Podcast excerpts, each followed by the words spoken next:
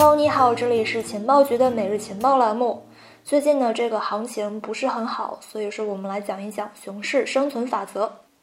呃，开始之前呢，还是先提醒你一下，听到最后有惊喜。好，我们就正式开始。在上一个牛市周期的末尾，也就是二零一七年的十二月份，软银掌舵人孙正义在比特币两万美金的历史高位买入了价值数亿美元的比特币。之后呢，在二零一八年的时候清仓，亏损达到了一点三亿美元。除此之外，已故的美国华裔物理学家、斯坦福大学终身教授张守胜，他所创立的这个丹华资本，在熊市周期呢，一共是净值亏损将近九成。还有亿万富翁 Michelle，他所创建的 Galaxy Digital 资本，二零一八年一年亏损了二点七二七亿美元，二零二一年的第二季度亏损更是高达三点四九四亿美元。这些案例似乎告诉我们，在加密这样的一个全新领域里面，巨头也不过如此嘛。那么，在传统领域里面呼风唤雨的巨头，真的在加密世界里面水土不服吗？巨头的加密命运到底是由谁来掌控呢？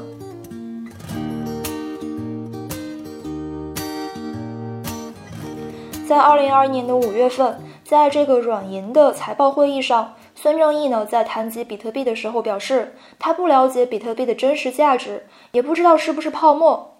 但是呢，可以肯定的是，比特币已经成为了一个不可忽视的资产。早在一七年年底，比特币价格见顶的时候呢，孙正义个人曾经对比特币进行了巨额投资，在二零一八年抛售的时候呢，损失了超过一点三亿美元。二零一八年的十一月份，孙正义曾经表示，在一位好友的强烈推荐之下，投资过比特币。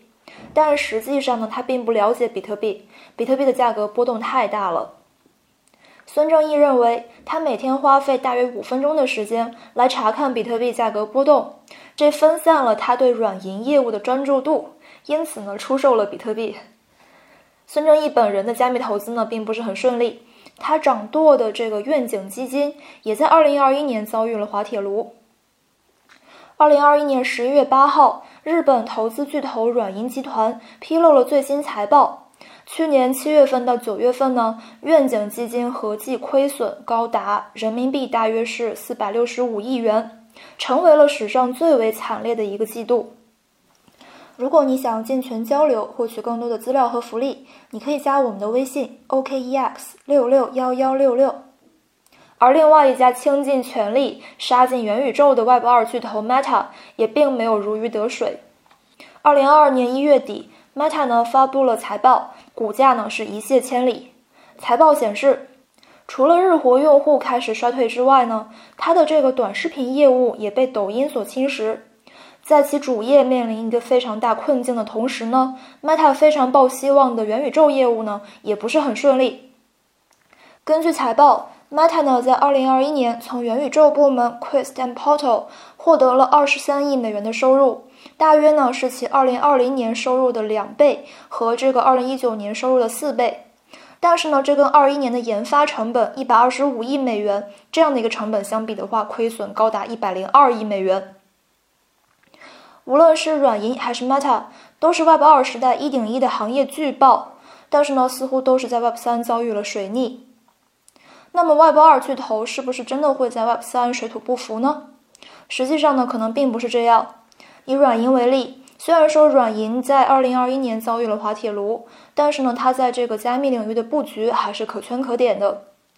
根据公开信息，2021年软银加大了加密货币领域的投资，动作频频。软银在加密领域呢，一共是着重于三个方面，也就是 NFT 加密支付，还有加密货币交易所。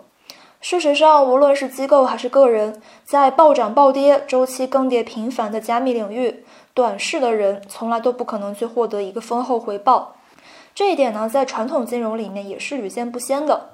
所以说，我们来进入第二个部分，也就是坚持，直到音乐再次响起。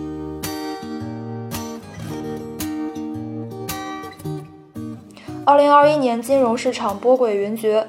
如果说我们要评选一下哪家机构是倒在黎明前的代表，那么就非 RC Global Fund 莫属了。二零二一年的十二月底，全球最悲观的对冲基金 RC Global Fund 因为美股史上最长牛市而关闭。该基金资产规模呢，从二零一五年的大约是十七亿美元，下降到了大约是两亿美元。RC Global Fund 的基金经理 Russell Clark 曾经呢，在二零一九年的时候表示，他确信股市崩盘即将来临。在过去的十年，大部分时间里面都在做空美股。面对着美联储、欧洲央行和全球央行的无情的流动性冲击，Clark 一直以来都在加大看跌压注。此外呢，电影《大空头》的主角原型基金经理 Michelle Barry 的基金 Sign a Site Management 也是在2021年第二季度退出了对特斯拉、谷歌母公司 Alphabet、木头姐的 ARK Innovation 基金以及最大的美国国债交易所交易基金 ETF。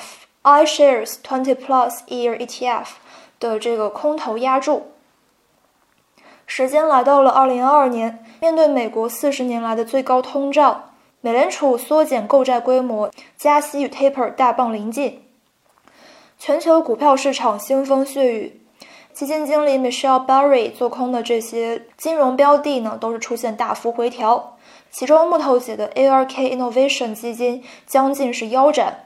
而这个时候呢，距离 Michelle Barry 退出做空仅仅过去了半年，所以说我们上面所讲到的这个，所以说我们上面所讲的这个 RC Global Fund 和后面这个 Sun Asset Management 几乎都可以说是倒在黎明前。回顾整一个 Web 的发展历史，我们就会看到坚持下去就能看到黎明的故事呢，在 Web 二时代比比皆是。以亚马逊为例，一九九零年。互联网公司扎堆的这个纳斯达克股票市值只有纽交所的百分之十一，而到了一九九九年的十二月份，纳斯达克股票市值已经涨到了纽交所的百分之八十。二零零零年的三月份的纳斯达克暴涨到了五千零四十八点九二最高点。在此期间，亚马逊呢也经历着一个高光时刻，从九七年到九九年。上市头三年里面呢，亚马逊通过品类扩张和并购，成为了全球最大的在线零售商，股票上涨到了一百零六美元。贝佐斯呢，更是被《时代》杂志评为了年度人物。而在两千年四月份，微软被判反垄断案败诉，面临拆分风险。这个消息一出呢，纳斯达克指数创下了三百四十九点的单日最大跌幅，互联网泡沫正式破裂。之后呢，持续亏损的亚马逊股价一落千丈。亚马逊牛市期间收购的大部分网店纷纷的倒闭，年亏损高达十亿美元。一年之内呢，亚马逊股价跌破了个位数，跌幅高达百分之九十八。